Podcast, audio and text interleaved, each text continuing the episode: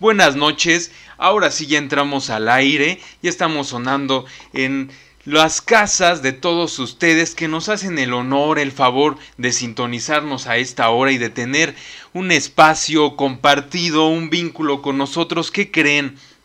Hoy tenemos un programa sensacional, fantástico, de lujo, porque nos acompaña un invitado, un invitado que eh, él está en Boston, pero nació en Perú.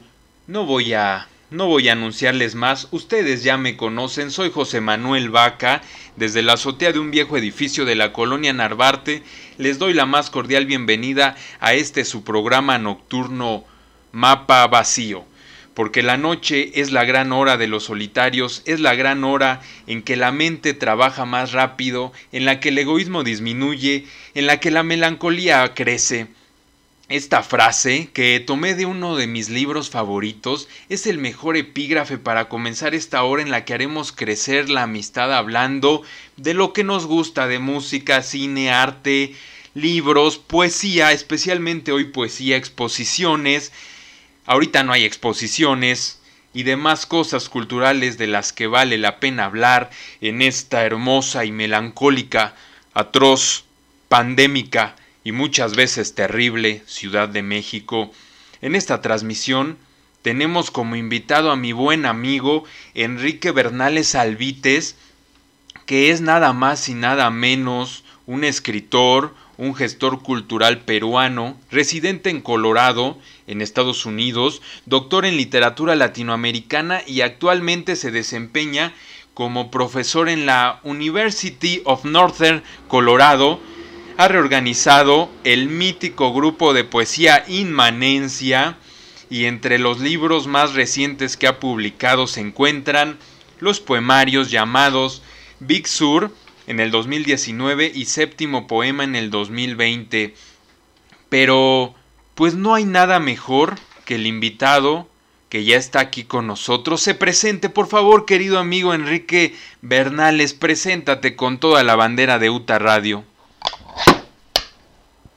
Y pues, carnal, José Manuel, saludando a toda la banda ahí de CMX, una ciudad que realmente quiero mucho, ¿no? Este, eh, visité tres veces la Ciudad de México, ¿no?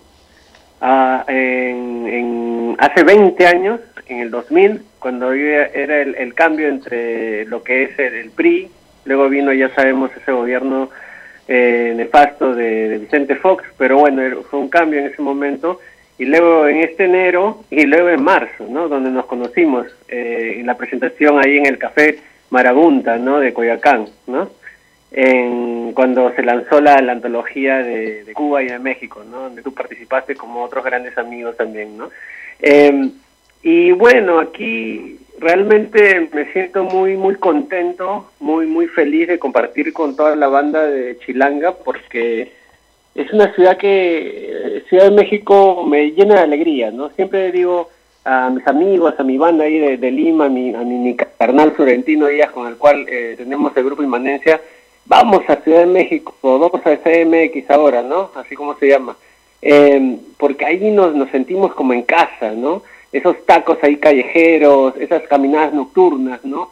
Eh, somos realmente habitantes de la noche, eh, Florentino y yo, ¿no? Y, prometemos regresar pronto a Ciudad de México cuando eh, de alguna manera se pueda viajar de nuevo y para caminar en la noche, para, para encontrarse con la banda, para hacer amistades, en, eh, bailar en las calles, nos encanta bailar, nos encanta eh, eh, de alguna manera entrar en contacto, en contacto místico con la ciudad, ¿no? Y yo creo que eso es lo, lo, lo, complejo de la ciudad de México, como una metrópoli, megalópolis, ¿no? Como, como Lima, que bueno, en Lima, Perú, tenemos 10 millones de habitantes también, son ciudades difíciles, pero son ciudades que, que amamos, porque tienen, tienen un encanto particular, ¿no? Es, es, es una, no es una ciudad generosa, pero es tu ciudad, ¿no? Y eso genera un vínculo particular con todas las colonias en tu caso o en los barrios y los distritos en Lima, ¿no? Y, por eso es que, este encuentro, esta amistad, esta hermandad, esta fraternidad que estamos generando esta noche eh, es parte de, ese, de, esa, de esa relación especial entre eh, México y Perú, ¿no? Así es, mi hermano.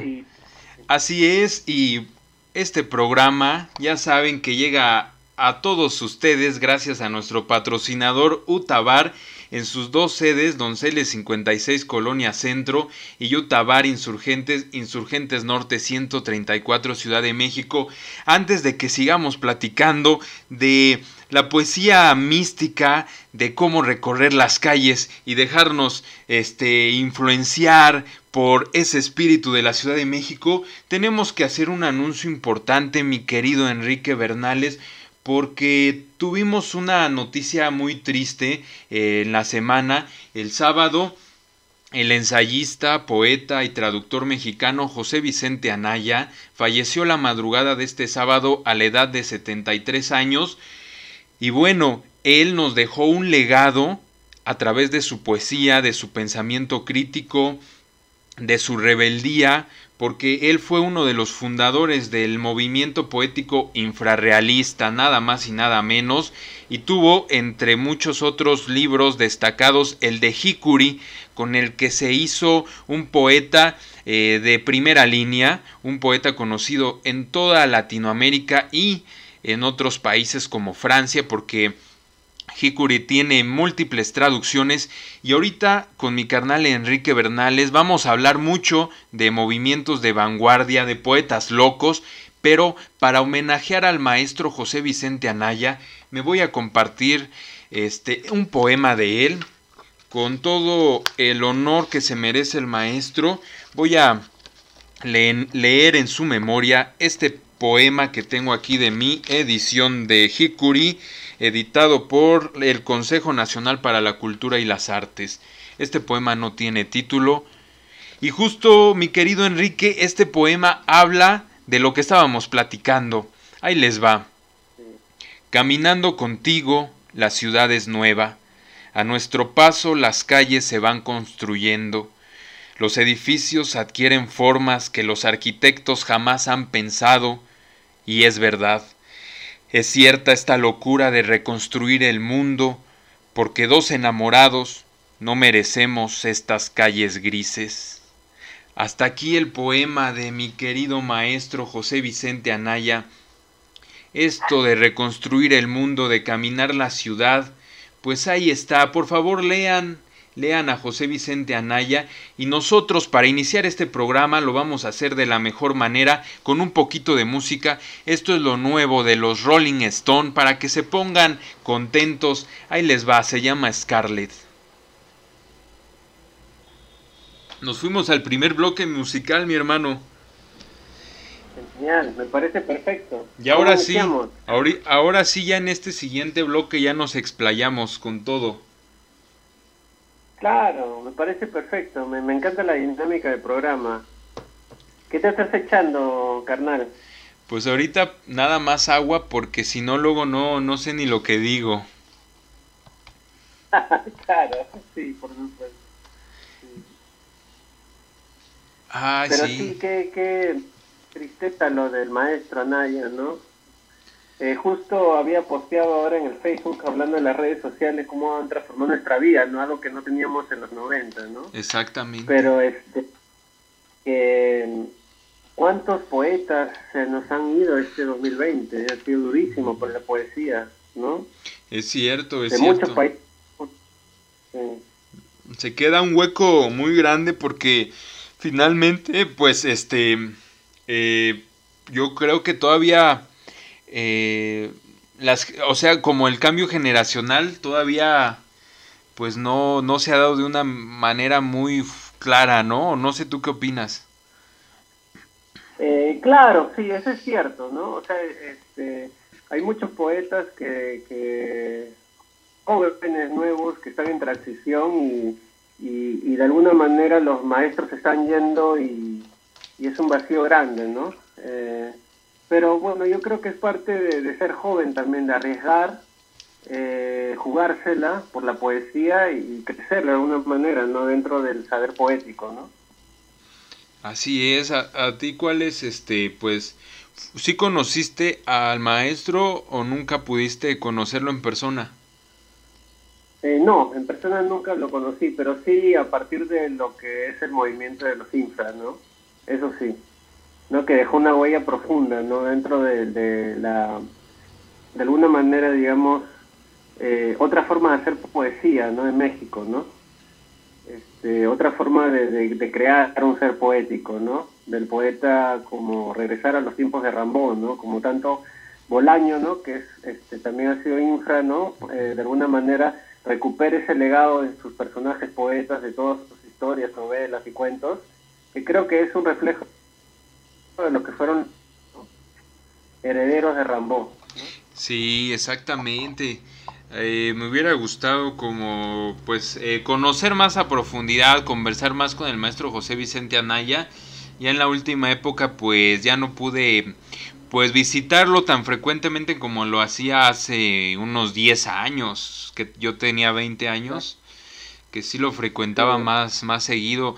Es lo malo, ¿no? Como que de pronto no hay el tiempo para frecuentar a, a todas las personas que te gustaría. Exacto. No, sí, eso, ¿no? Eso siempre pasa. Sobre todo porque, bueno, son etapas también, ¿no? Literarias, de formación, ¿no? Que los maestros están para eso, ¿no? Eh, para de alguna manera ser presente en nuestras vidas y luego uno empieza a caminar solo y de vez en cuando puede regresar a ellos. Ya casi entramos al aire, entonces ya... Em, sí. Esto fue la rola Scarlet de los Rolling Stone que recientemente la lanzaron debido a que pues tienen muchas ganas de promocionar lo que va a ser su próximo material discográfico en el que pues eh, le van, van, a recopilar algunos de los temas que ya han grabado. Por ejemplo, este de Scarlett es una canción grabada en octubre de 1974, casi el mismo año, un año antes de que naciera nuestro invitado del día de hoy, Enrique Bernales Alvites, y esta rolota la grabaron junto a Jimmy Page y Rich Green. Entonces, pues es un rolón. Si no conocen a Rick Grage, es un músico de rock británico y multiinstrumentista, mejor conocido por tocar el bajo y el violín con Family, así como en los supergrupos Blind Fate y Traffic. Antes de que continúe con esto, quiero mandarle un saludo a mi querido padre, el señor Elidio Valdés Garduño, que hoy hoy cumple nada más y nada menos que la edad de 80 años, entonces pues sí merece merece una gran felicitación. Si lo ven por ahí en la calle, es un personaje muy conocido en el barrio, lo conocen como el Don Vigos, pues felicítenlo por favor. Ahí le mando una gran felicitación, un gran abrazo a mi papá que nos está escuchando, dice, no sé si sea cierto. Y bueno, vamos a continuar con el programa. Kate Richards dice sobre esta canción, mi recuerdo es que entramos al estudio tras una sesión de Zeppelin, ellos estaban saliendo ya, nosotros teníamos el estudio a continuación, pero Jimmy, Jimmy Page decidió quedarse. En teoría no íbamos a cortar el tema definitivo, era una maqueta, una muestra, pero salió también con una formación como esa, que por qué no utilizarla, eso dice Kate Richards. ¿Cómo ves mi querido Enrique Bernales Alvites? ¿Cuál es la música que escuchabas de morro?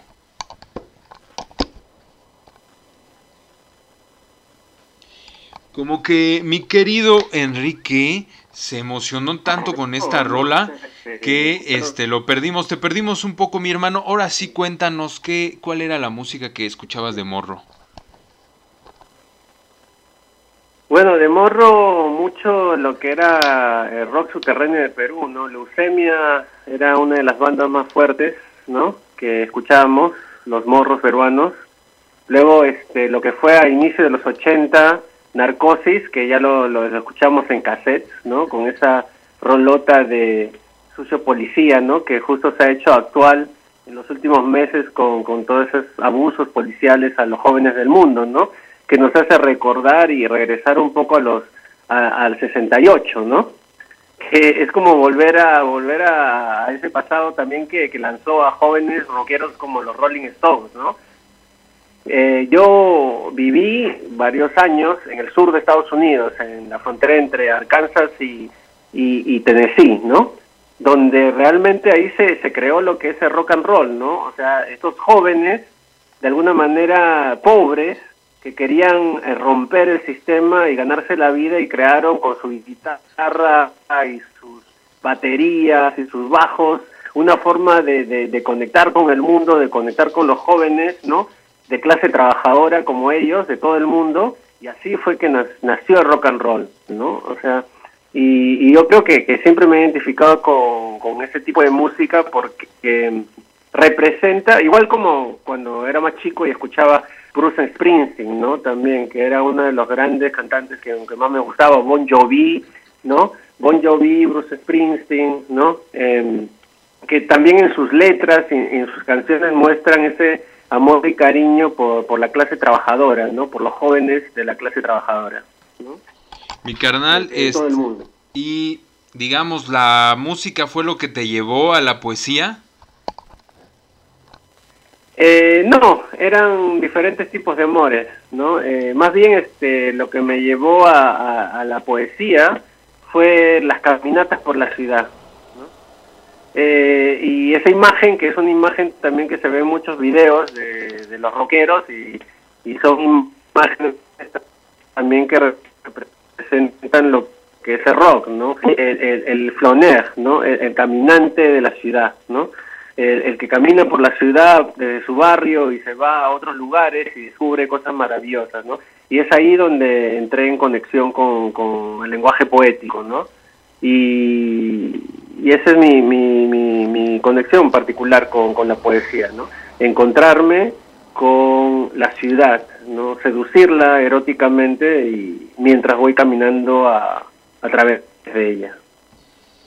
Eso de caminar es bien interesante porque hay una tradición de poetas que se han inspirado, han inspirado toda su obra, han creado, mejor dicho, su obra poética a través del acto de caminar. Por ejemplo, el mismo Toriu, que ahorita no recuerdo su nombre de pila, pero su apellido es Toriu. ¿Tú, tú, sí, ¿Tú sí crees que la ciudad es un animal que te habla? Totalmente, ¿no? Eh, es un animal agresivo, eh, como un caballo salvaje, ¿no? Con el cual tienes que entrar en una especie de mística, de relación particular para no ser devorado, ¿no? Por ella, ¿no? Eh, en ese sentido, por ejemplo, uno de los grandes poetas peruanos era un gran caminante, Yeguren, poeta previo a la vanguardia poética de los años 20, ¿no? Y él justo caminaba más o menos eh, eh, más o menos en el distrito donde yo nací, San Martín de Porres, ¿no? Pero él, bueno, él vivía en una época anterior a lo que fue las invasiones, ¿no? Cómo se va creciendo la ciudad. Más bien él era un aristócrata, digamos, ¿no? Pero él, él le encantaba caminar la ciudad o lo que era eso que se llamaría ciudad, no era una villa realmente en esa época, ¿no? No era ya el monstruo de la megalópolis como es ahora Lima, ¿no?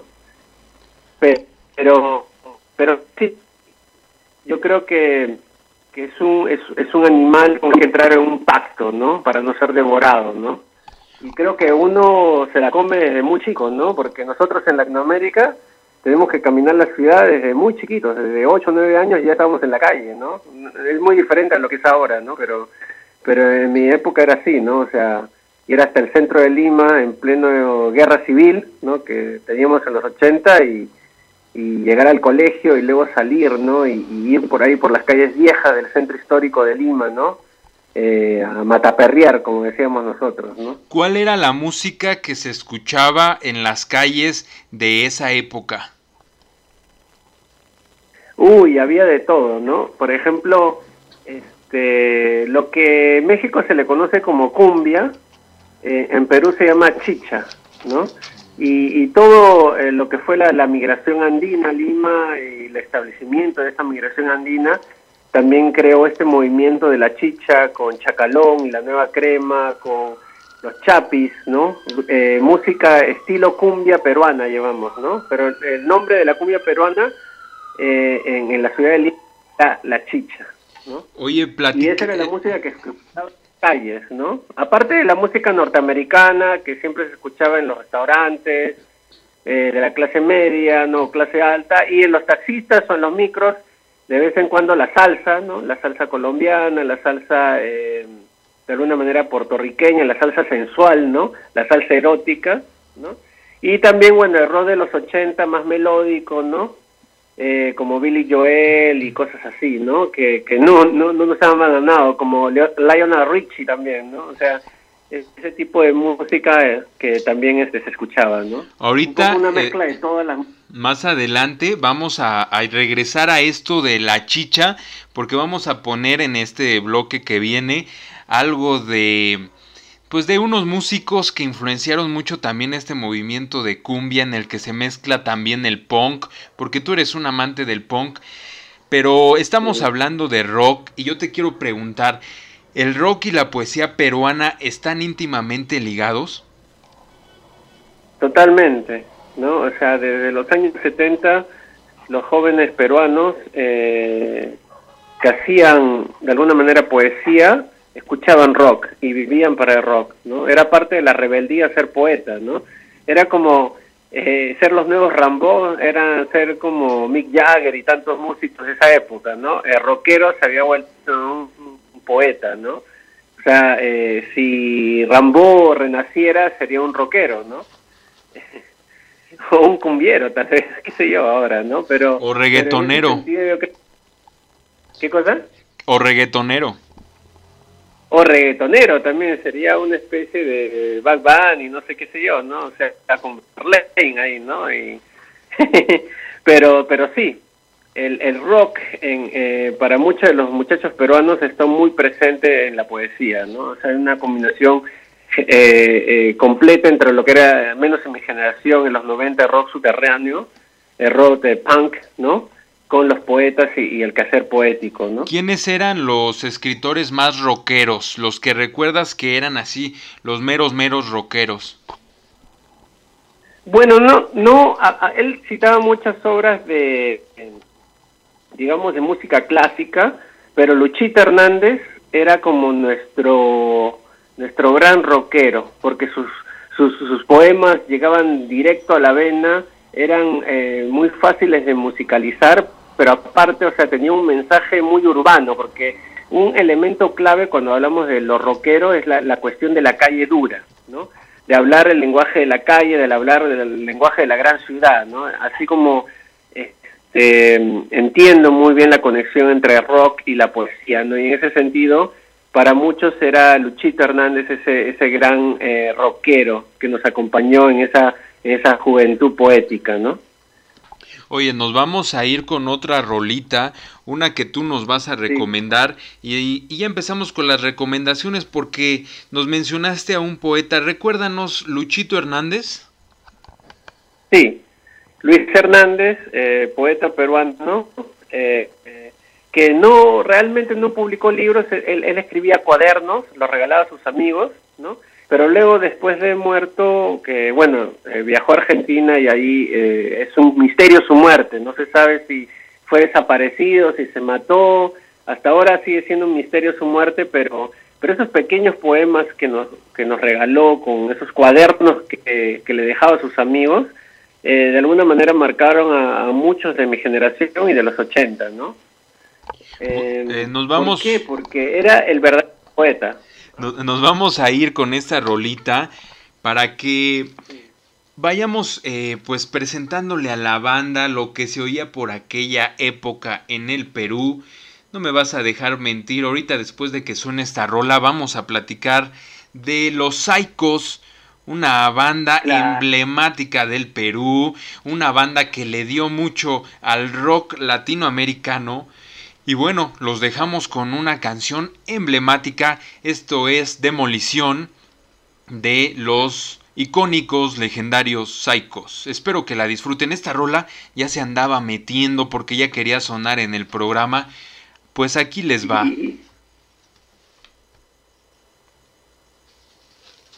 Y ahí está, mi hermano, otro bloque de música. No, sí, esa, canción de los Psychos marcó toda una época. Eh, de alguna manera no se sabe cómo ellos inventaron, como dicen muchos expertos, ¿no? El punk, ¿no? Con esa canción, ¿no? De los años 60.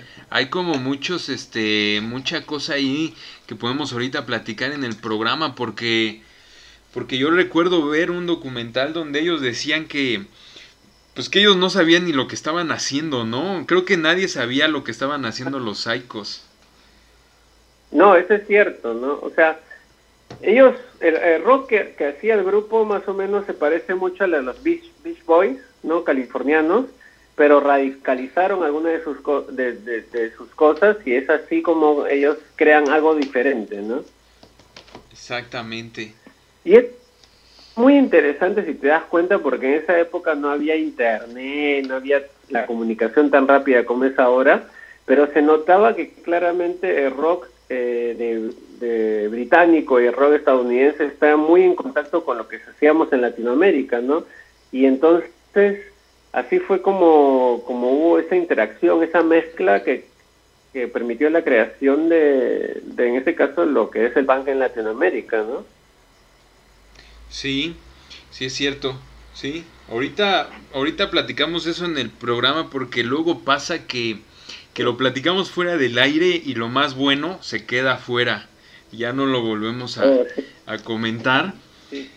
Este, ahorita hablamos en este bloque de los psicos y hay que mencionar que tenemos regalos el día de hoy, lo que son tus libros. Sí. ¿Cómo ves que toda la banda que nos escriba eh, un comentario sobre lo que están oyendo, pues se los mandamos, ¿no? El, el libro. Claro, sí, sí, sí, sí, Ya tenemos este... Ahí te los, te los hice llegar al WhatsApp. Sí, perfecto.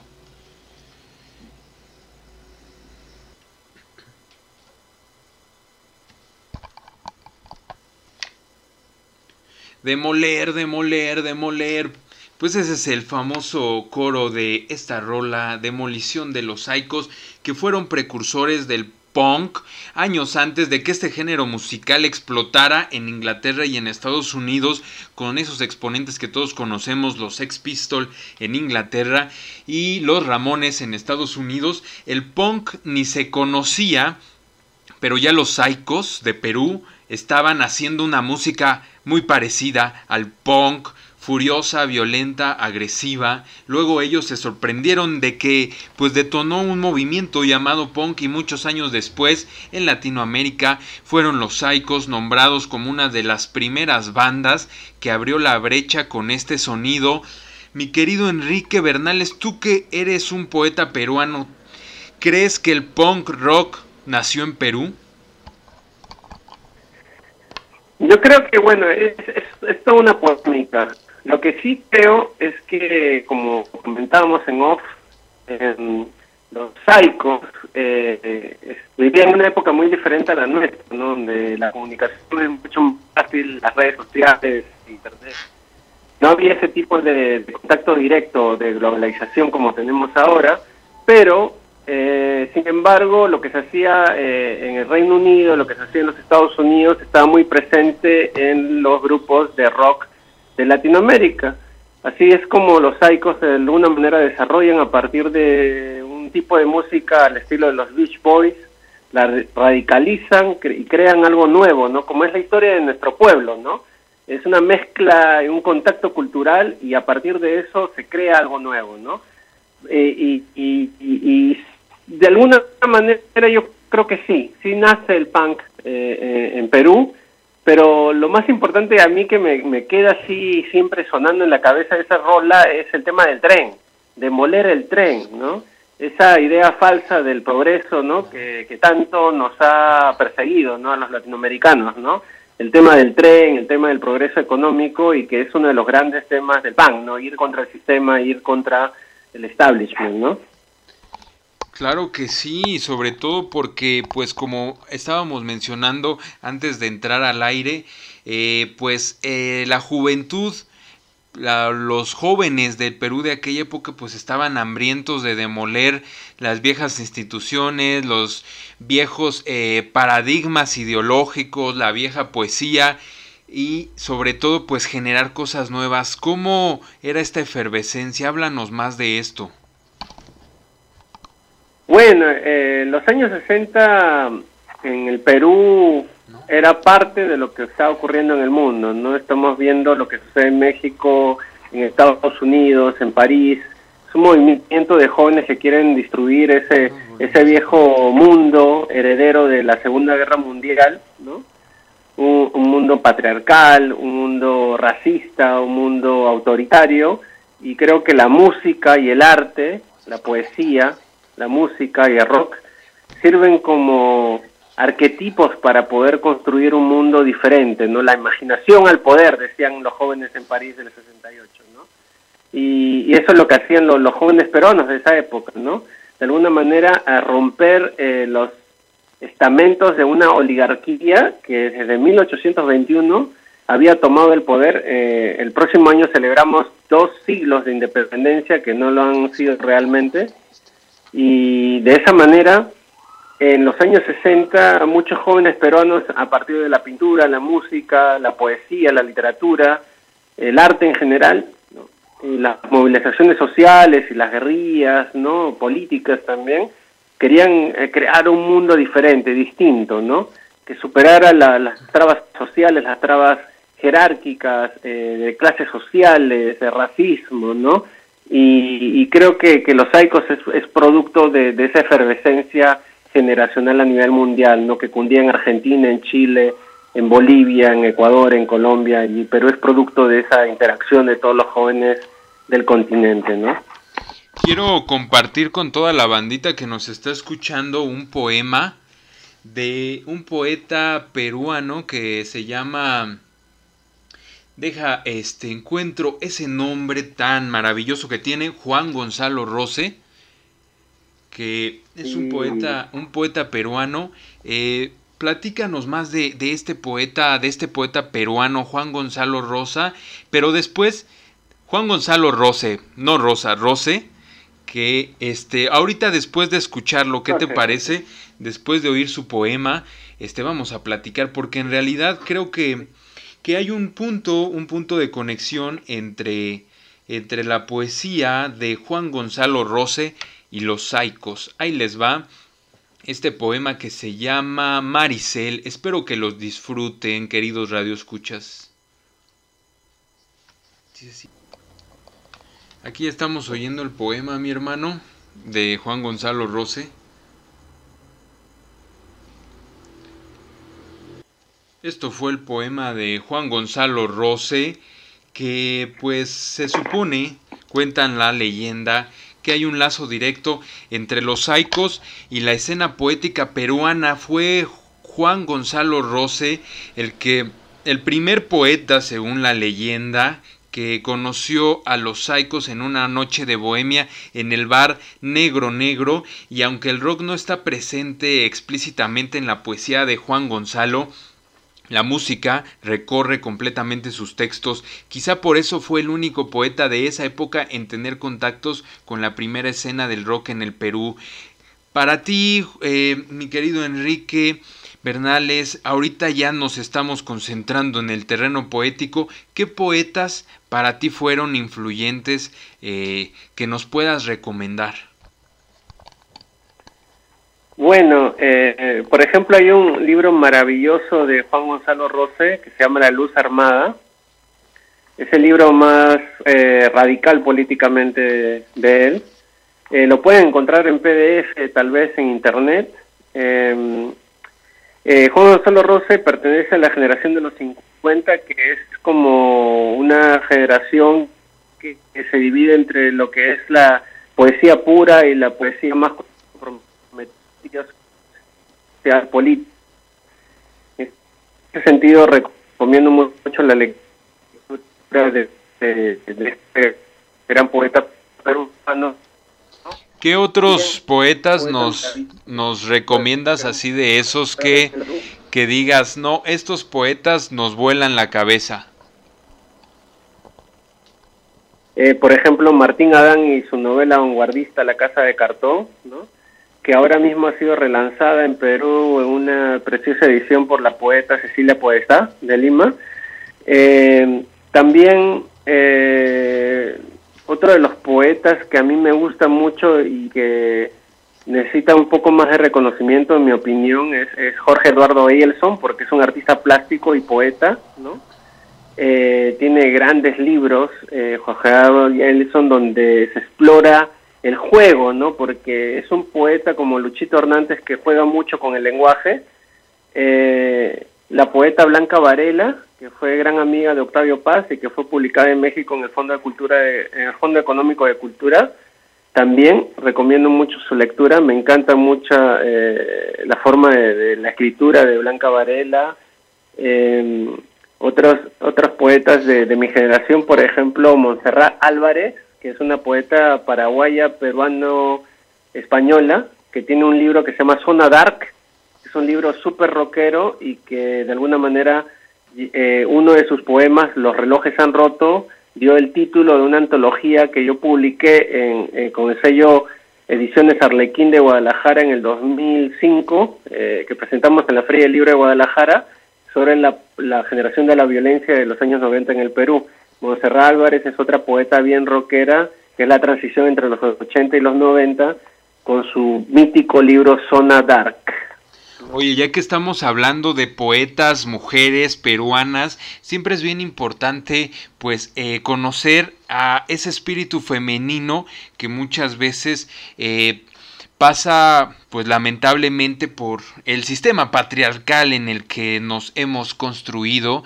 Vamos a poner una rolita de Blanca Varela, una rolita, mejor dicho, un poema de Blanca Varela que yo ya lo tenía preparado y lo iba lo iba a dejar para el siguiente bloque, pero pues ya que estamos hablando de Blanca Varela, vamos a poner ese esa rolita, ¿cómo ves, mi hermano? Digo, otra vez dije rolita, pero pues es que son rockeras las poetas.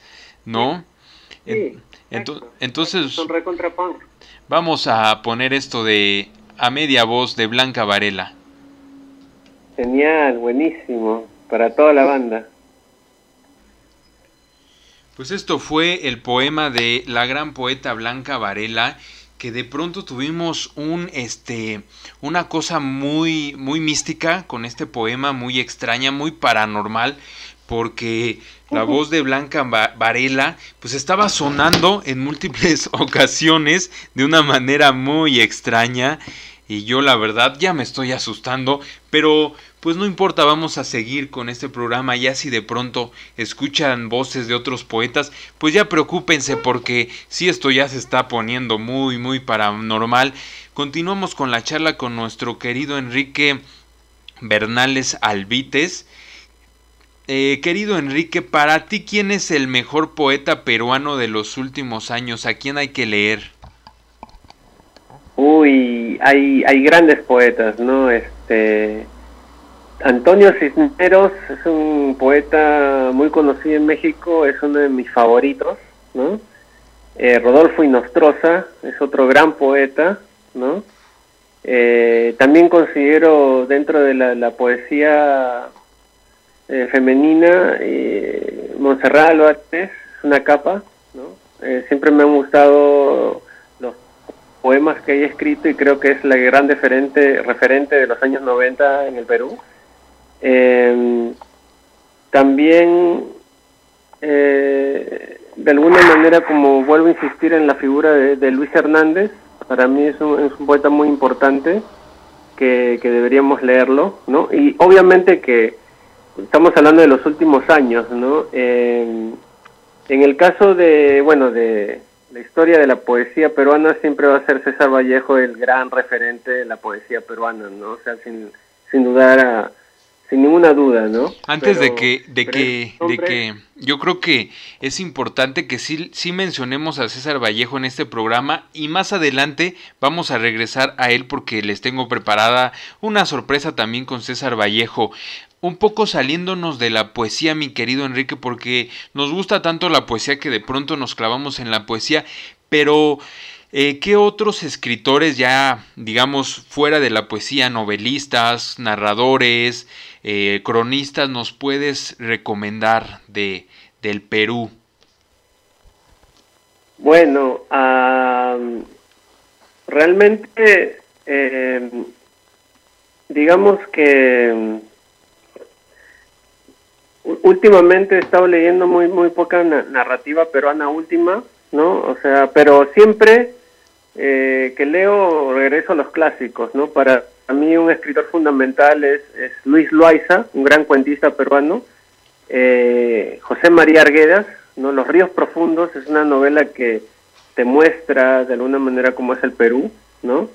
Eh, Alegría, también es un gran novelista al cual yo aprecio, y un escritor rockero, rockero, rockero, que es un precursor que también debería leerse mucho en México y darse en México, es Osvato Reynoso, eh, que tiene una obra maestra, Los Inocentes, que es una, es una, es una novela, ¿no? Eh, que habla de los de los rock and rolleros. Ese era el nombre para decir pandillero en los años 50 en el Perú, ¿no? Es, es una, una novela que la puedes encontrar en PDF, en script o en algún sitio web.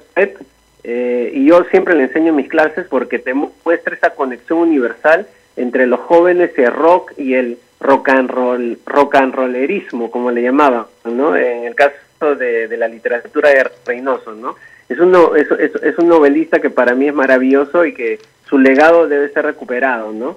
Y, y también en el sentido de la literatura queer, ¿no? Porque sus personajes de Reynoso son homoeróticos y eran en ese sentido revolucionarios en, una, en un país tan conservador como los años, en la Lima de los años 50, ¿no? Y de alguna manera precursor de la literatura que luego produce Velatín, Mario Velatín, que empieza a, escribir eh, en Perú y luego ya se consolida en México, ¿no? Pero Salón de Belleza no podría existir sin Los Inocentes, ¿no? Sin ese tipo de literatura homoerótica que ya se practicaba en el Perú de los años 50, ¿no? Y en ese sentido yo recomiendo mucho a la banda linda de CDMX que se lea Los Inocentes, se va a encontrar con una joya, una obra maestra excepcional de la literatura peruana, urbana y rockera, ¿no?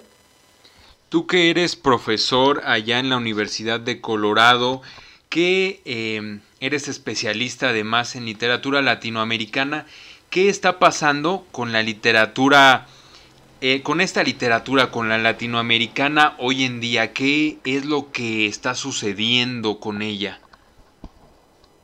Bueno, este, lo que está sucediendo es que están apareciendo muchas voces femeninas eh, sobre todo del lado de la narrativa, ¿no? Como Melchor, Inés Melchor, como Mariana Enríquez, como Valeria Lucelli, ¿no? Se está leyendo mucho de eh, eh, novelas y cuentos como a Samantha Schweblin, también de Argentina, ¿no? Hay un boom realmente de la literatura escrita por mujeres, ¿no? Latinoamericana y que y que es muy competitivo, ¿no? Ahora en, lo que es el conocimiento y la práctica y el estudio de la literatura eh, de nuestros países en Estados Unidos, ¿no? Ese es uno de, los cambios que ha habido con respecto a, los paradigmas literarios, ¿no? Por ejemplo, ya que tocas ese tema del boom, vamos a irnos algunas décadas atrás hasta 1960-70 y hablar del boom latinoamericano. ¿Si enseñas a Mario Vargas Llosa en tus clases o qué opinión tienes de este escritor? Bueno, para muchos peruanos él como escritor es excepcional, sobre todo sus novelas clásicas, ¿no? Como La Casa Verde, Comprensión en la Catedral, incluso esa novelita que se parece un poco a Los Inocentes de Reynoso, Los Cachorros, ¿no?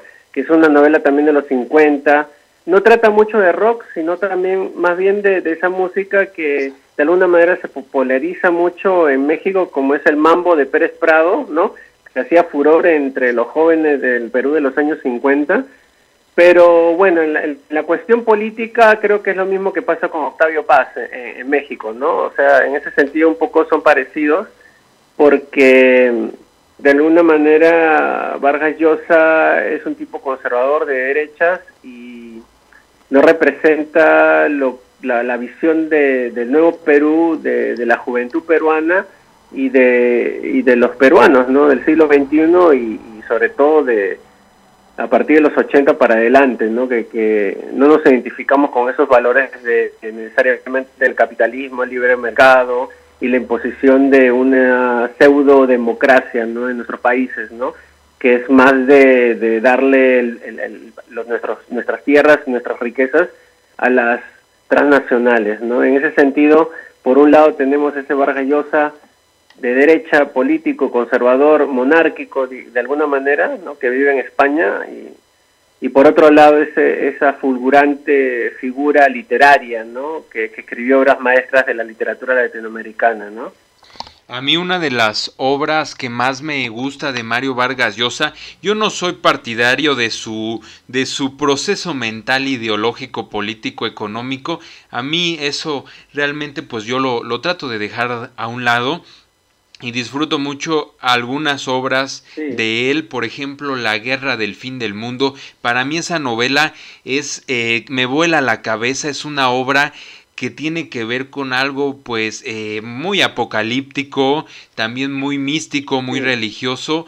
Y bueno, ya que estamos eh, regresando al pasado, mi querido Enrique, vamos a sonar una rolita muy antigua del baúl de los recuerdos. A ver si reconoces la rolita, es de los incas modernos. ¿Los llegaste a oír? Eh, no, no, no. ¿Ese es el nombre del grupo, los incas modernos? Y exactamente, y para que la banda tope, tope a los incas modernos, pues vamos a sonar esto que se llama se llama Preciosa y es de una de las primeras bandas del Perú en tocar rock and roll. Ahí les va, Preciosa. Esto fue la rolita preciosa de los incas modernos que pues tiene una estática medio rara porque la rescatamos de los vinilos del vinil la grabamos y la quisimos poner en este programa porque es, es una de las primeras bandas, los incas modernos, en lanzar un LP de rock and roll. Eso fue en 1963 en el Perú. Y pues bueno, mapa vacío, un viaje al pasado. Mi querido Enrique, pues ya que estamos hablando de poesía y nos estamos metiendo ya de lleno a esto, pues es importante que nos hables de tu poesía. Pero ¿qué te parece si antes de que nos compartas tus poemas, mandas los primeros saludos de esta noche? Bueno, eh, quería saludar a mis amigos de, la, de México, a Su Mendoza y a Román, ¿no? Grandes amigos con los que he pasado lindos momentos, a Jorge Contreras, a los Poetas Sin Fronteras y director de Evolucionistas, a Fernando Salazar de Taller Iguitur, ¿no? Gran amigo también, y a mi carnal eh, Florentino Díaz, ¿no? Desde Lima, Perú, eh, compañero de este resurgimiento del grupo Inmanencia, ¿no? Esos son los saludos que por ahora quiero, quiero hacer llegar a, a, partir de, la radio. Ahora sí, por favor, háblanos de tus de tu poesía. Eh, yo sé que te he leído que estás inspirado también por la ciudad, por la vanguardia, por el rock punk, por eh, lo místico también hay algo de eso en tu poesía, pero también hay un espíritu de rebeldía, de revolución, de generar cosas nuevas. Platícanos más a fondo sobre tu trabajo poético, de qué va. Bueno, eh, si lo trato de resumir sería una mezcla de mística, sensualidad, erotismo, eh, poesía urbana, poesía de viaje, ¿no? Es el hambre de viajar, el hambre de conocer otras culturas, otros países, ¿no? Eso es lo que inunda mi, mi quehacer poético, ¿no? Y que es una experiencia de, conocimiento, digamos, ¿no? Eh, a partir de, los libros que, producimos con el grupo Inmanencia en el 98 y el 99, luego 21 poemas se en el libro del 2003, que es más bien es un libro gótico, ¿no? Porque otro de los nombres que tenemos para Lima es la ciudad gótica, ¿no? Así la conocimos en los 90, ¿no? Y después eh, en libros como Séptimo Poema o como em, Regreso a Big Sur, son libros que, exploran lo que es eh, eh, la etapa de la migración a Estados Unidos, la etapa de, encontrarse con otras culturas y de te encuentras de alguna manera con, pues, son productos de, esta globalización en la cual estamos enmarcados como nómadas eh, que están buscándose a sí mismos, ¿no? En la ciudad y dentro de la ciudad, ¿no? En, tanto de día como de noche, ¿no? Tengo una pregunta sobre el grupo Inmanencia porque mm, estoy muy intrigado en, en, saber más de este grupo. ¿Qué fue el grupo Inmanencia? ¿Qué es? El grupo Inmanencia surge en el 98. los integrantes originales eran Florentino Díaz, Cristian Segarra, Carlos Villacorta, eh, Arturo González y yo, Enrique Bernales Alvites y en esa época, en el 98, que eran los últimos años del gobierno dictatorial de Fujimori, no sabíamos que eran los últimos años, porque el presidente en ese momento buscaba perpetuarse 10 años más en el poder, ¿no? Saldría finalmente en el 2000. Pero eh, como estudiantes universitarios sentíamos también el, el, el, signo de los nuevos tiempos, ¿no? El triunfo de la globalización capitalista, el triunfo del neoliberalismo, eh, el ser eh, el ser humano iba cambiando, ¿no? Se iba convirtiendo más en un consumidor. Eh, recuerdo que Florentino llegó al campus y me comentó, han hecho un monumento al teléfono celular en Corea del Sur, y, para nosotros eran unas cosas alucinantes, ¿no? O sea, eh, ahora ya podemos pensar que hay, hay monumentos al iPhone y cosas así, pero en esa época era una cosa muy loquísima, ¿no? Pensar en cosas así como que un teléfono celular fuera eh, adorado como un dios, ¿no? Eh, siendo, un tamal en esa época, ¿no? Y estoy hablando de los, no los tamales mexicanos, sino los tamales peruanos que son gigantescos y pesadísimos, ¿no? Entonces ese era el, tamaño del celular de esa época, ¿no? Y de alguna manera lo que buscaba Inmanencia en el 98 era eh, diferenciarse de la poesía conversacional que ya se había vuelto hegemónica en el Perú en ese momento, ¿no? buscar otro tipo de registro poético para explicar el sentir del ser humano, ¿no? El sentir del ser humano que está en transición en un mundo que le era muy hostil, ¿no? Eh, en términos existenciales, ¿no? Ya no éramos sujetos, ya éramos consumidores, ya éramos, nos habían convertido en piezas de, intercambiables para las compañías transnacionales que se iban adueñando de nuestros países, ¿no?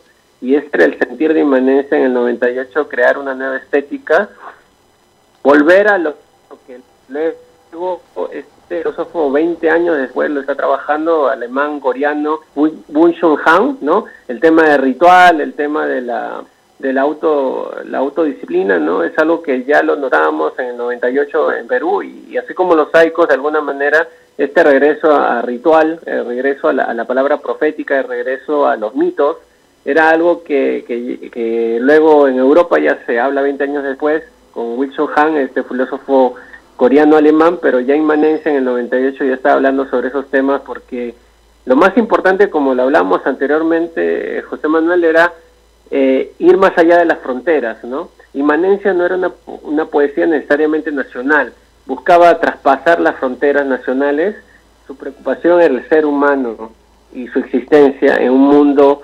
deshumanizado, ¿no? Que es el mundo que estamos viviendo ahorita, ¿no? Enrique, por favor, ya la gente está pidiendo que nos compartas algo de tu poesía, ya lo piden a gritos y pues vamos a complacer a la bandera. Y después eh, tenemos preguntitas también del público, pero Primero, unos buenos poemas.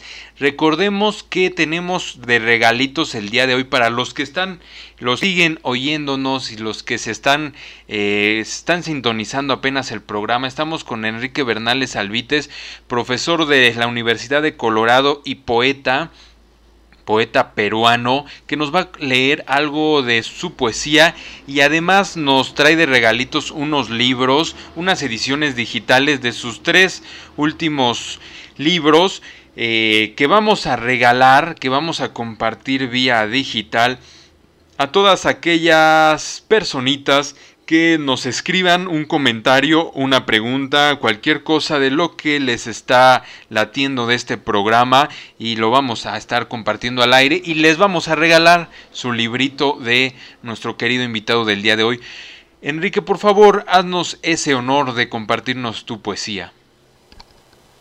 Gracias, gracias, carnal. Em, este poema se llama Strasse y es de Regreso a Big el libro del 2019. ¿no? Tiene un epígrafe de Jorge Enrique Adún, un importante escritor ecuatoriano. Vivir rodeados de montañas, no nos deja contemplar el horizonte. Ella camina con su sonrisa pegada a los labios, solo quiere llegar, le gusta esquivar todo lo que le sale encima, tipos que le miran el culo, mujeres aferradas a sus pertenencias, ciclistas agresivos, choferes groseros, hippies decrépitos oliendo al pachuli y marihuana. Camina con su sonrisa pegada a los labios. Solo quiere llegar. Él, en otra ciudad nocturna, observa las constelaciones y la luz de los aviones que surcan los cielos, para estar más cerca de las estrellas. Con las manos clavadas en los bolsillos, sonríe por dentro y patea las piedritas. Recoge un poco de gras y le esparce por el camino de la ciudad de sombras. Ellos se encuentran un día entre mucha gente en una ciudad cosmopolita. Se distinguen. Él ofrece el poco de gras que guarda por una razón desconocida. Ella le sonríe y con una voz dulce le dice, déjame llegar. Él le pregunta, ¿por qué tiemblas? y le ofrece la mano. Qué increíble poema, amigo. Me, me gustó mucho y siento mucha afinidad con ese espíritu de recorrer la ciudad y escuchar la ciudad. Tenemos una preguntita del público de un querido radio escucha, Luis Antonio LD, que nos dice nos dice, yo quiero preguntarle al buen Enrique Bernales cómo cree que ahora ellos como escritores influyen en los músicos y los nuevos talentos que surgen en la literatura. ¿Cómo ves esta pregunta, amigo? Wow, es, una, es una muy buena pregunta, ¿no? Eh, yo creo que de alguna manera eh, los escritores es una opinión personal, ¿no? No están influenciando tanto a los músicos, sino más bien en los músicos están haciendo poesía, ¿no? Como Joaquín Sabina, ¿no? Digamos que, que ahora los músicos también se vuelven cronistas, se vuelven poetas y, narradores, ¿no? Y, y, de alguna manera son gremios que se han ido separando, ¿no? En los últimos tiempos, así lo veo, ¿no? Eh, en los últimos tiempos veo que, que, los escritores se han separado mucho de los músicos y más bien los músicos han dedicado más a la escritura, ¿no? Y eso es una, es una visión personal, ¿no? De, esto, al menos de lo, de lo que yo siento, ¿no? Eh, y, también tiene que ver con, con que el escritor, de alguna manera, por diferentes razones, por, por su eh, relación con los mercados literarios también se ha ido aislando en sus propios países, ¿no? Vemos que las transnacionales, eh, que son monopolios, ¿no? Publican a ciertos escritores en solo sus países, pero no llegan a, a, los demás países, ¿no? De Latinoamérica, en este caso de Iberoamérica, digamos, ¿no? Y en ese sentido creo que, que tenemos que, que, que abrir nuevas puertas, ¿no? Como era, tú mismo lo, lo mencionaste, ¿no? Juan González Rose, ¿no? que se conecta con los saicos y hay una y, y, y, de alguna manera artistas de la palabra, ¿no? Y, hay que recuperar esos vínculos, ¿no? Pero siento que hay una, actualmente hay una desconexión fruto del mercado literario. Me encanta eso que dices, querido Enrique, porque pues justamente Mapa Vacío, de alguna otra manera, pues trata de vincular lo que es la música, la poesía, el arte, la pintura, el cine. Y bueno, ya nos explayamos mucho en literatura, pero por ejemplo, ¿qué otros artistas, eh, hablando de, de, arte, arte visual, arte gráfico, pintura, fotografía, qué Es este, Humareda, ¿no? Es el pintor de la ciudad también.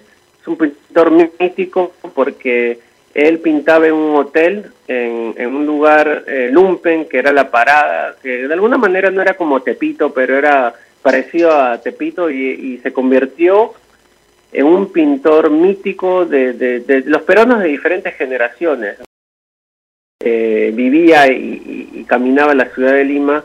Eh, Víctor Humareda fue un ejemplo de lo que era el artista migrante empapado de un sentir cosmopolita y de un amor por, por, por, el ser urbano, por el existir en la urbe, ¿no? para mí es un, es un artista que, hay que recuperar. También hay, un excelente fotógrafo que a mí me encanta, que es eh, Schwartz, ¿no? Que, que fotografió a, Víctor Humareda, ¿no? En, trabajando en, el hotel en La Parada, que también su trabajo me parece excepcional, ¿no? Por citar dos nombres, Enrique Polanco, otro gran pintor peruano maravilloso, ¿no? Eh, que viajó a China a, comienzo de en, los, en, la década de los 80, ¿no? Para perfeccionarse en ciertas técnicas. Y también el caso de pintoras, eh, Risa porque hay que hay que también mencionar, así como tenemos seres deleznables como Alberto Fujimori, también dentro de lo que son los peruanos japoneses hay seres maravillosos como Risa Tsuchiya, que es una pintora japonesa peruana, mezcla el sentir mítico de los jardines japoneses eh, del Tao, del Zen, digamos, y, también con los mitos de, la roca, de la piedra, de los sapos peruanos, ¿no? ese sincretismo maravilloso. Eh, les invito a todos mis amigos eh, chilangos y, todos los que están escuchando el programa, chequear en internet y googlear a Tirsa Sushia, que es una pintora maravillosa, ¿no? Que a mí me hace recordar un poco a su manera, ¿no? Salvando las distancias a la Elena Carrington, ¿no? Que, tanto nos encantó eh, cuando, cuando vivía en México, ¿no? A su manera, ¿no? Hay una distancia, ¿no? Pero, pero hay, hay ciertas cercanías también. Nos vamos a ir con una rolita de una banda que se llama Hello Seahorse y es de lo nuevo que están haciendo, que lo nuevo que están tocando y es un homenaje a la música. Espero que disfruten de esta rolita. Ahí les va. A me ha encantado mucho el programa, me, encanta, eh, porque tienes ahí una serie de sorpresitas que, me gustan mucho, ¿no? O sea, está preparado así en los, diferentes segmentos del programa. Ahora un poema de Blanca Varela, ahora este, una canción de los Psychos, me parece excelente, José Manuel. Qué bueno que lo estás disfrutando, yo también lo estoy disfrutando. Espero que la banda que nos escucha también lo esté disfrutando. Yo creo que sí porque nos han estado escribiendo bastantito. por ejemplo, Florentino me, ha escrito y me dice, gracias por los saludos, está de puta madre, así hablamos los peruanos, ¿no? Está de puta madre el programa, ¿no? Este, ustedes dicen de poca madre y en Perú decimos, al, al menos los limeños decimos de puta madre, ¿no? Sí, pues esas diferencias que de pronto pues los mexicanos decimos, ay, este, no somos más sensibles, ¿no? ¿No te has dado cuenta? Sí, sí, sí, sí, sí, claro. Hay una anécdota, por ejemplo, este, con Talía cuando vino a Perú, porque cachar en, Perú significa eh, otra cosa diferente a cachar en México, ¿no? Cachar en Perú significa tener sexo. Mm, sí, es este, cierto. ya gritó a la gente en la calle. Oye, vamos a regresar ya. Estamos regresando al programa y tenemos una anécdota sensacional porque fuera del aire estábamos platicando las diferencias en el lenguaje, en las palabras, esos pequeños, eh, pequeñas eh, diferencias, no sé cómo decirlas. A veces puede parecer imperceptible, pero no algo, algo así sufrió con estas diferencias la embajadora de México, Talía, en Estados Unidos, mejor dicho, en Perú, cuando fue de embajadora la gran Talía. Pero pues esta anécdota no, no es bueno que yo la cuente, mejor que la cuente nuestro invitado. Claro, por supuesto, banda. Eh, Talía llegó al team y bueno, eh, la palabra cachar en, México es diferente a, la que usamos en Perú, ¿no? Cachar en Perú significa tener sexo, ¿no? Y una vez en un encuentro con la gente, con los fanáticos, Talía le dice al pueblo peruano quién me quiere cachar, ¿no? En la calle, ¿no? Y todos los chicos decían yo, yo, yo, yo. Y entonces de ahí alguien le susurró en el oído, pero Talía, cachar aquí es diferente y entonces se puso roja, roja y de ahí ya se la tuvieron que llevar porque están que los chicos están como enloquecidos cuando él dijo esas palabras famosas que han quedado registradas en la historia, ¿no? Eso, eso sí está, eso sí es una muy buena anécdota, sobre todo porque pues de pronto uno va a otro país y pues habla, habla como uno sabe y pues en otro país puede ser, puede ser peligroso, como lo que le pasó a Thalía. Y conectando lo de Thalía, estamos entrando al bloque de cine y no podemos dejar de mencionar las telenovelas mexicanas, sobre todo porque mencionamos a Thalía. Y bueno, mi querido Enrique, eh, pues platícanos de tus gustos en el cine. ¿Qué es lo que un poeta peruano nacido en 1975 disfruta eh, ver en la pantalla?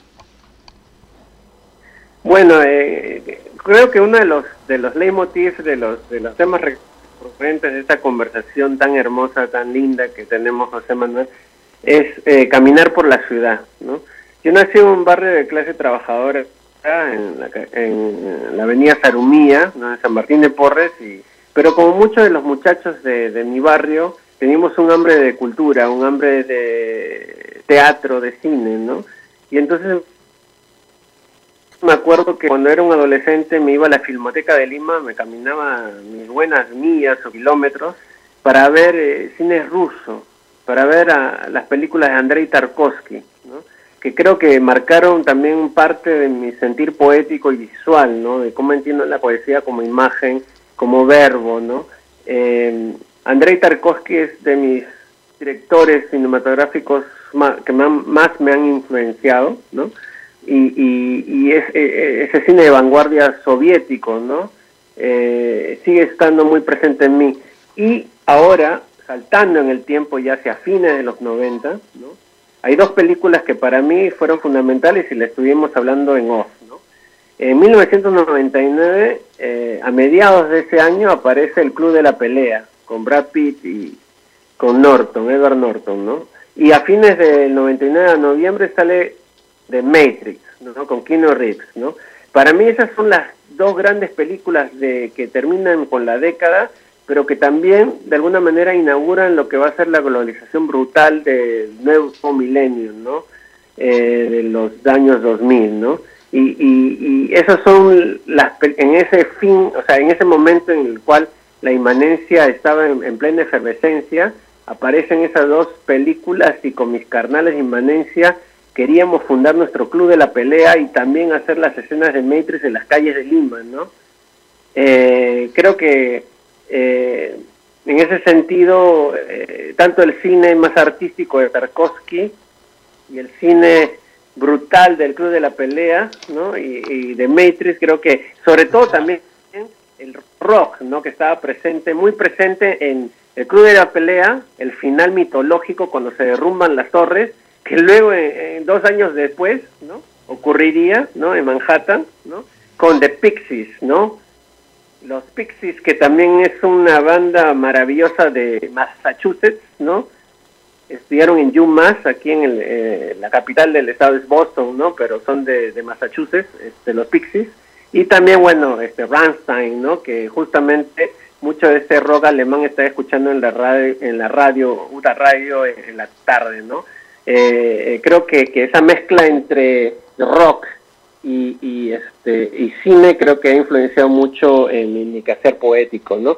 Y además de, de otras películas también que, como Transporting, ¿no? Que también tiene mucho rock y también tiene mucho de ciudad y de, velocidad de conocernos en ese transitar eh, neurótico, ¿no? Que puede ser eh, vivir en, las grandes ciudades, ¿no? Como Boston, Ciudad de México, ¿no? Lima, ¿no? Y, por ejemplo, hablando de estas eh, producciones brutales, te quiero preguntar si tú conoces a Walter Mercado. Por supuesto, con mucho amor, mucho amor. Me encantaba Walter Mercado. ¿Por qué? Me encantaba porque era generoso de amor, ¿no? Y es algo que necesitamos mucho en esta época, ¿no? Dar y recibir mucho amor, muchos abrazos, muchos movimientos de manos para arriba y para abajo, ¿no? Que nos llene el alma y el corazón. ¿Verdad que sí? Yo también estoy de acuerdo. Y creo que es importante que mencionemos a Walter Mercado en este programa porque es un personajazo, un personaje verdaderamente brutal, a mí me impresiona y sobre todo porque el fin de semana me aventé una serie, no una serie no, un documental, el documental de mucho, mucho amor de Walter Mercado que está ahí en Netflix no sé si has tenido oportunidad de verlo, querido Enrique, pero si no lo has visto, yo te lo recomiendo que lo veas. A toda la bandita que nos está oyendo, lo recomiendo mucho porque Walter Mercado es un icono de la cultura pop. Es un hechicero. Quienes no lo conocen, yo dudo mucho que haya gente que no, que no lo conozca, pero para quienes no lo conocen, yo, yo creo que era una mezcla de un hechicero andrógino, un astrólogo eh, sensacional, fantástico y un personaje eh, como nacido de una, de una historia fantástica, de esos brujos que de pronto llegas para pedirles una predicción y sale con una capa fastuosa llena de lentejuelas, con el peinado de tu abuela, un peinado totalmente perfecto, un maquillaje perfecto, eh, unos ojos brillantes y te dice, te dice tu futuro, cómo lo ven. Este personaje además pues es un, es un emblema de la cultura queer, es un precursor también y defensor de pues de todo este digamos esta nueva nueva nueva forma de existir en el mundo, ¿no, mi querido Enrique? Sobre todo eh, de existir a través a través del amor y yo eh, les mencionaba que este programa estaba muy místico, mi querido Enrique es un poeta místico también y además porque tengo en la línea, en la línea a ni más ni menos que a Walter Mercado. Sí, señores, sí, señoras, queridas radioescuchas y queridos radioescuchas, escucharon bien, escucharon bien. Tenemos en la línea a Walter Mercado. Nos vamos a enlazar con él desde el más allá para que les dé la predicción de su signo. ¿Qué signo eres, querido Enrique? Escorpio.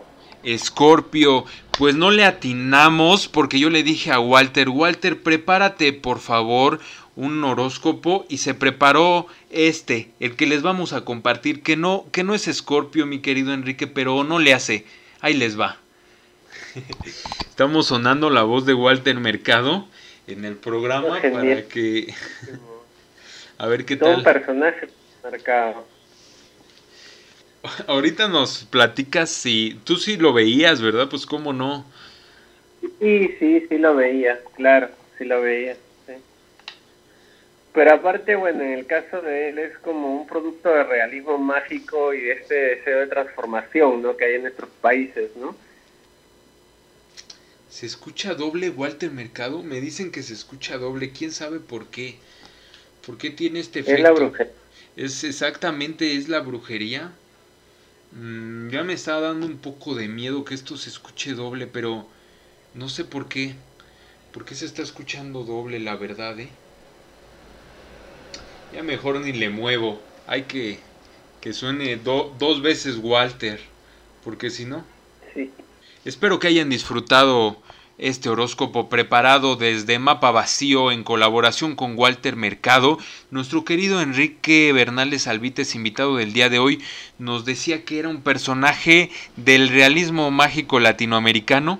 Exactamente, ¿no? Walter Mercado para mí es, producto de lo que somos los latinoamericanos, ¿no? Esa, esa mezcla, ese sincretismo maravilloso y que lo encontramos en 100 años de soledad y también en otros productos que no producen horóscopos, pero que tal vez ustedes, la, la bandita de Ciudad de México, conoce como la triguereza del Oriente, ¿no? Que también es otro producto de realismo mágico medio en en este caso, ¿no? o Wendy Zulka, ¿no? Que también se ha convertido en algo mítico también, otra, otra cantante famosa, ¿no? De Perú. Pues ya este programa se está haciendo mayor, se está yendo al más allá ya nos tenemos que despedir. Estamos en el último bloque, vamos a dar las últimas recomendaciones que tenemos.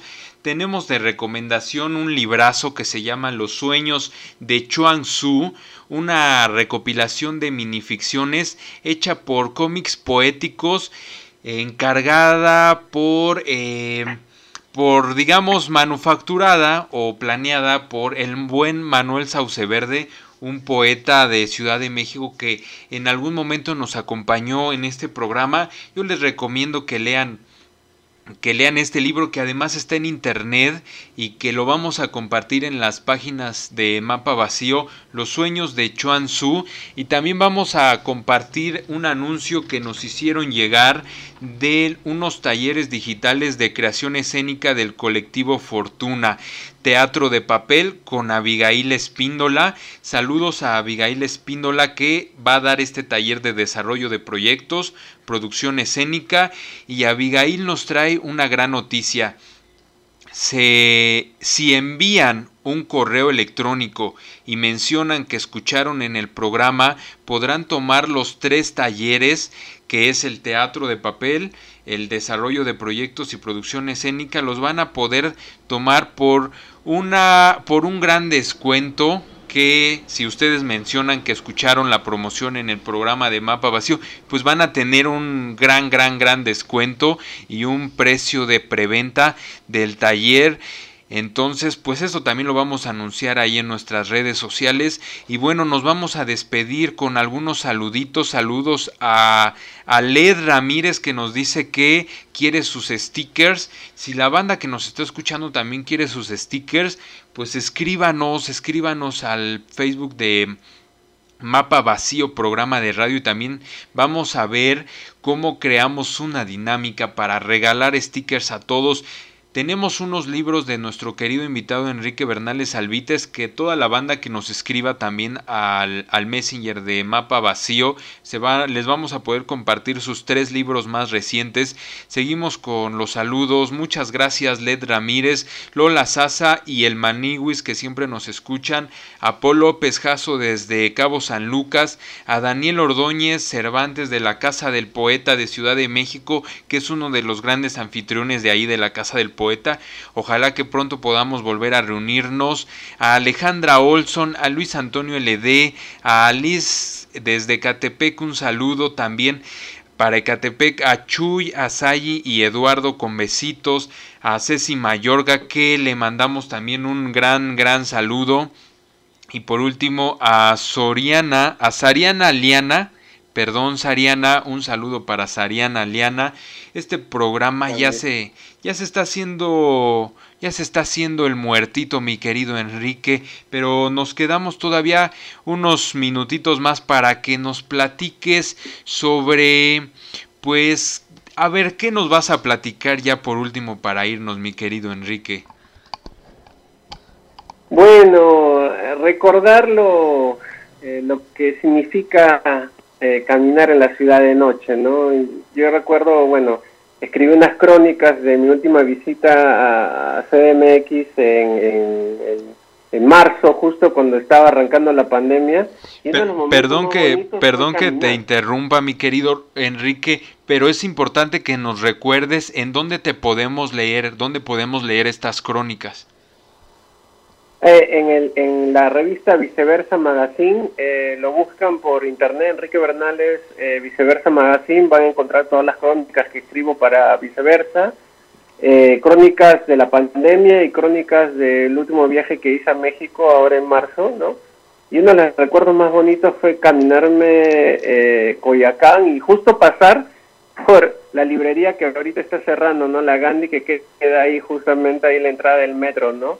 Eh, justo ahí este que, leí hace muy poco que estaba cerrando, ¿no? Pero era una medianoche, una caminata espectacular, mística, ¿no? Sintiendo la ciudad, sintiendo eh, eh, este mundo que iba cambiando, ¿no? Poco a poco, ¿no? Y justo, ¿te acuerdas que comentaste cuando hice una de las entradas que sí, que como que esa noche, esa vez que presentaron también la antología, era como un momento que, que no pensábamos que iba a ser tan especial, ¿no? Luego, ¿no? O sea, porque muchas cosas han cambiado, ¿no? pero, pero eso es lo que uno se alimenta de, entrar en contacto con ese, ese monstruo, ese mago, ese ser místico como es la ciudad de noche, ¿no? Ese, ese animal, ¿no? Ese animal místico, animal mítico, ¿no? ¿No? Esas serían mis, mis últimas palabras, ¿no? O sea, no dejar de intentar de entregarse a ese animal en la noche, ¿no? A mí me encanta lo que estás diciendo, querido Enrique, porque de alguna manera estoy, estoy conectado con ese animal nocturno. Para los que me conocen y para los que no me conocen, pues saben que, que, mi poesía de alguna manera también está inspirada con la noche y no nos podemos ir, querido Enrique, sin que nos despidamos de ti con uno de tus poemas. Ya que estamos hablando de poesía, por favor, prepárate este último poema para que toda la banda de Mapa Vacío se lleve un, unos versos, unos eh, míticos, místicos y fantásticos versos de Enrique Bernales Albite, se los lleve a la cama y los disfrute. ¿Estás listo? Sí, totalmente. De regreso a Vixur, Capri. En marzo de 1877, Friedrich Nietzsche abandonó Alemania para viajar por Italia, como siglo antes lo hiciera Goethe. Había renunciado a su posición de profesor de filologías clásicas para convertirse en filósofo. En ese punto de su vida pasó de Sorrento a la isla de Capri. En la isla de Capri, Nietzsche tomó notas de las orgías y sacrificios humanos del emperador Tiberio en la grota Dimitra. No hay nada como entregarse a la pasión de olvidarse de ser hombre en las islas y volverse en animal o superhombre en su lugar. Also sprach Zaratustra.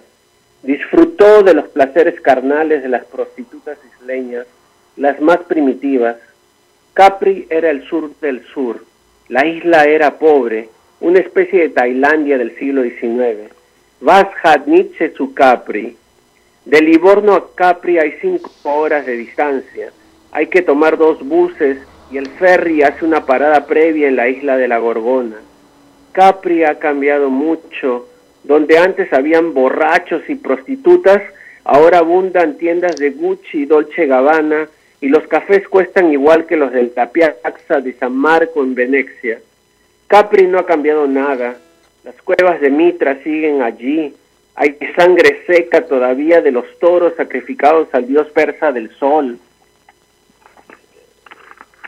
Las cuevas son un recuerdo del triunfo del inconsciente, de los instintos más primitivos, el lugar perfecto. Ahí los lobos se desposan, se entregan entelladas, limpias, en honor al sol y salpican con sangre ritual la isla entera. Gracias. Sensacional poema para despedirnos. Pues esto fue el programa del día de hoy. Me estaba acordando que cuando hablamos de César Vallejo, mi querido Enrique, pues dijimos que había una sorpresa y pues hay que, hay que decir cuál es la sorpresa que les tenemos hoy en el programa.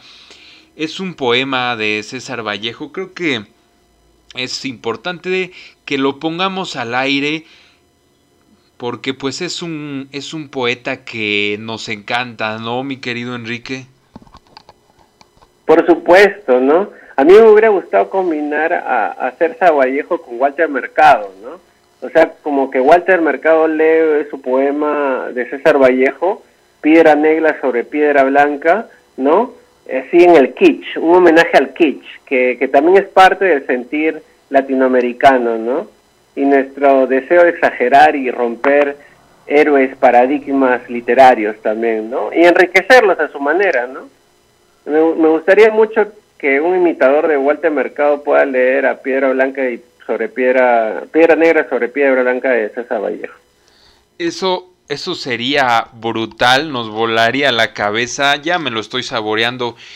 Voy a, voy a, voy a decirle a Walter Mercado a ver si se anima, pero pues va a estar difícil porque es un hombre muy, muy ocupado, tú lo sabes bien mi querido Enrique. Vamos a sonar un poema de César Vallejo que se llama Los Pasos Lejanos. Espero que lo disfruten. Ahí les va. Los pasos lejanos de César Vallejo. Estamos sonando ya este último poema de César Vallejo, mi querido Enrique. A ver si no se escucha doble. Eso está muy raro. Ah, no se escucha doble, ya. Este se está oyendo bien. Como que. Ah, ya, genial. Como que Vallejo, pues, eh, es más serio, ¿no? Que todos los demás. Claro. sí. Pero sería buenísimo así un show de drag queens y que lean toda la poesía de Vallejo. Sí, ahorita estoy, estoy monitoreando. Se escucha muy de ultratumba, ¿sabes? Así como bien, bien de ultratumba. Pero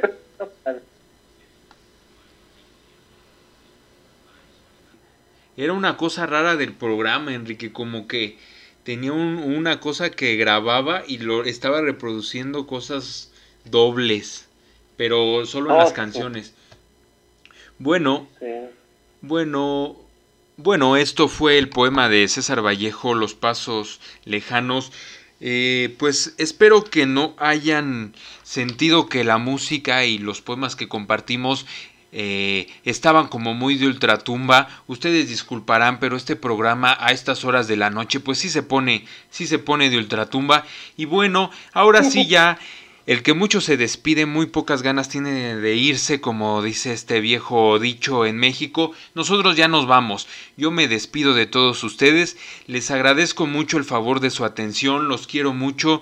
Muchas gracias, queridas radioescuchas y queridos radioescuchas, por, por resistir, resistir hasta este punto del programa. Mi querido Enrique, por favor, despídete de toda la bandera porque ya nos vamos. Quería bandera chilanga, me despido, pero nos volveremos a ver, ¿no? Porque para mí eh, CMX es mi casa, ¿no? Y por eso no conozco mucho, ¿no? Siempre estoy tratando de, volver a Chapultepec. Algún día llegaré al Museo de Antropología, pero es que siempre regreso y siempre me gusta dejar cositas así que no he visitado para volver, ¿no? Y volver, volver, volver a tus brazos otra vez, racita. Pues nos vamos con esta melodía de nuestro querido invitado. Pronto, pronto volveremos al mundo. Esto es Marilyn Manson con la rola We Are Chaos, lo último de este Anticristo Superestrella. Espero que les guste. Ahí nos vemos. Y ahora sí nos fuimos del aire, ya nada más estamos sonando la última rolita, mi querido Enrique. ¿Cómo te sentiste en este programa nocturno? Me sentí súper feliz, súper fresh, súper fluyendo muy bien con, con tu dinámica. Fue una buena química, creo yo.